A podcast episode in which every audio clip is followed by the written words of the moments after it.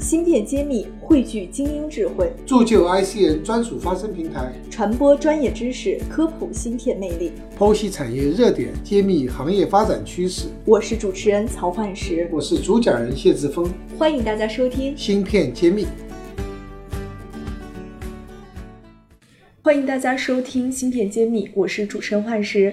今天我们继续和华登国际金伟华金总共同再探讨一下他对未来投资半导体行业的一些布局和观点。呃，那么下面请金总和我们听友们来进行揭秘。谢谢。也谈不上揭秘，这是行业内的共识吧。就是下一个今天电路下一个巨大的市场是来自于汽车产业。那汽车智能化这个趋势现在是共同认可的一个一个市场。但是我这里有一个，我我不好意思打断您哈，因为我这里有一个很小明显的一个判断，就是过往国家一直在投传统汽车，而且其实，呃，今年开始好像生意也不是很好。我们看到一些零部件的公司也在裁员或者甚至倒闭。那么我们的智能汽车是否有机会在和传统汽车竞争中走出这种怪圈，甚至还可以有一些不一样的发展呢？那这个方向您怎么看？因为它挑战其实还是有一些，我想是。其实玩家汽车的玩家没有变化，没有传统汽车和智能玩智能汽车的区别。那汽车是一个行行业壁垒啊非常高的一个产业。是一个巨大的挑战，所以总体来说，其实都是那些呃主流的车厂的玩家，只不过他自己的产品这些车型在不断的迭代，嗯，在智能化，所以总体来说，汽车大的趋势是在调整，但是智能化的这个比例是在上升的，所以总体的，比如说啊，今年会汽车的市场会下降个百分之五、百分之十。但是智能化率呢可能会增长个百分之二十，就是说越是在市场下降的时候，那车厂越是要通过差异化的产品和不同的呃满足客户不同的客户体验的这样的智能化的产品来开拓市场。所以其实在这个方面，就是汽车智能化这个产品啊，就是用芯片的这个产品是还是在增长的。嗯，即使今年还会，我估计应该有百分之二十在增长。对，我也看到了，呃，我忘记是哪一间哪一家国内的整车厂，它是已经公布消息说，在这种机械板块已经停止招人了，然后现在新招人都是在这个呃芯片板块或者叫这个传感器板块在招人。那我想这也是对我们半导体行业是一个利好，是吧？是的，是的，全球都是这样，全球所有车厂都是因为机械啊，还有那些。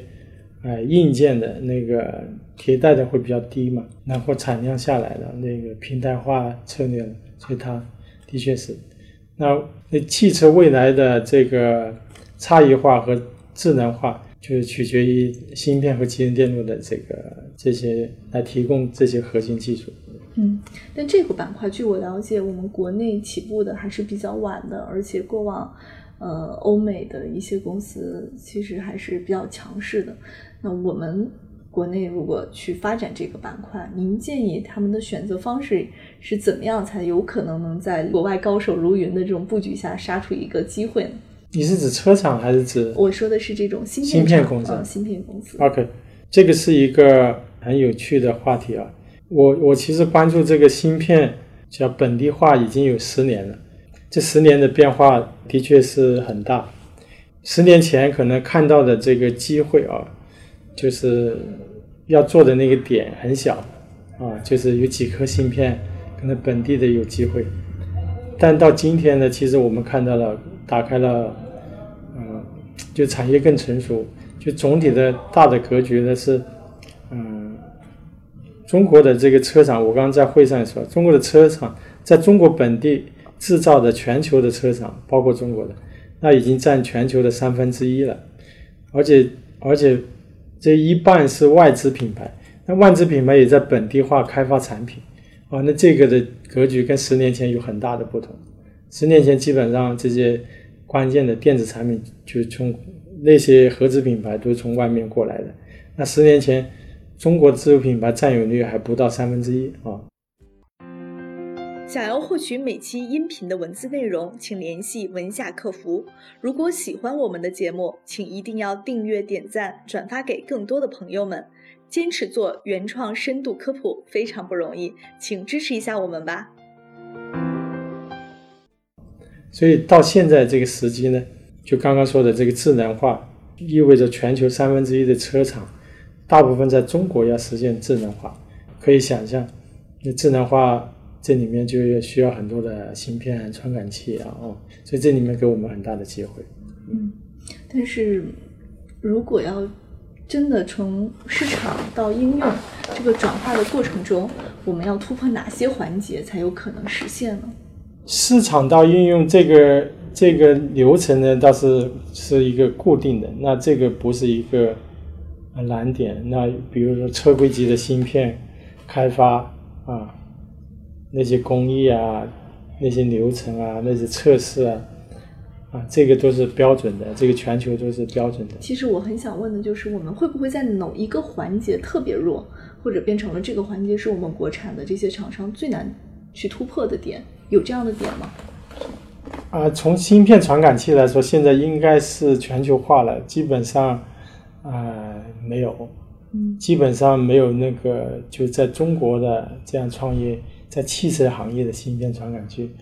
呃，做不到的。如果有的话，比如类似于激光雷达，那全球其实你产业化，你达到车规级这样的啊品质这样的价格啊，都还有一定的距离啊。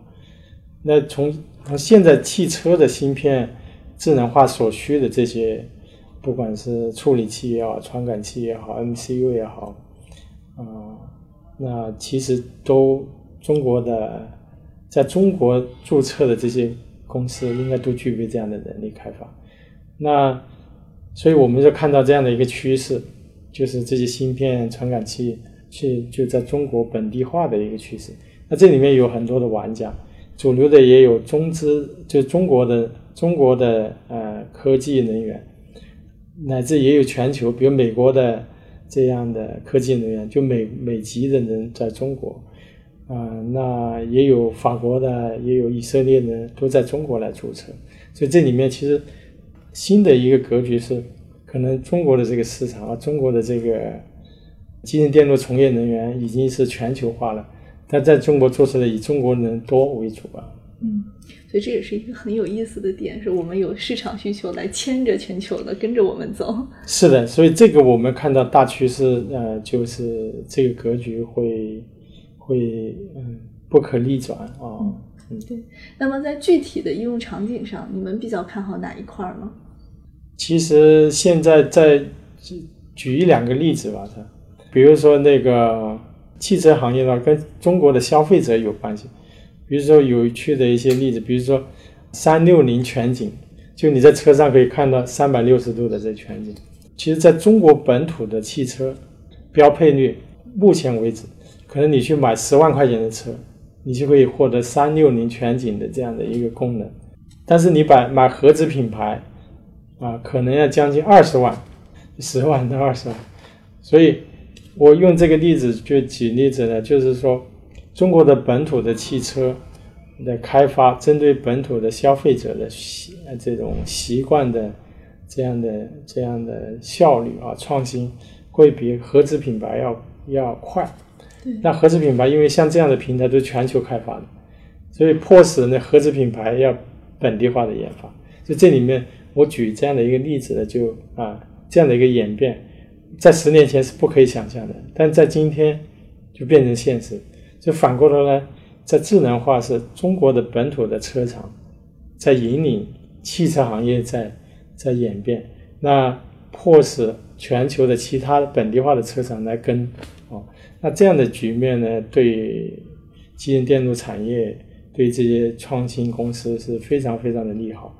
那我举这样的一个例子，那其实很多的未来会发生，所以我们会非常的关注这样的一些案例，并且持续看好我们这个领域的创新的应用。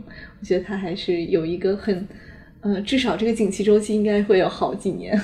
我觉得以后一直会，就是应该应该中国的。即就是说，整车汽车的制造在中国，未来肯定一这是属于高端制造嘛，我觉得一直会越来越高，占一席之地。所以就是说，智能化的创新，集成电路智能化创新，在这个市场，我觉得二十年、三十年持续会看好。感谢感谢金总给我们带来了这么一个利好的消息，让我坚定了我国自主来研发汽车，甚至来带全股全球的这个节奏的一种自豪感。好的，谢谢谢谢金总做客我们芯片揭秘。嗯，谢谢。大家好，我是华登国际金伟华。我在芯片揭秘等着你。感谢大家收听《芯片揭秘》，对话全球产业大咖，深度揭秘行业现状与趋势，呈现各领域专家最真实、最前沿的观点，是我们的坚守。把您的疑惑、需求留言告诉我们，我们将为您答疑解惑。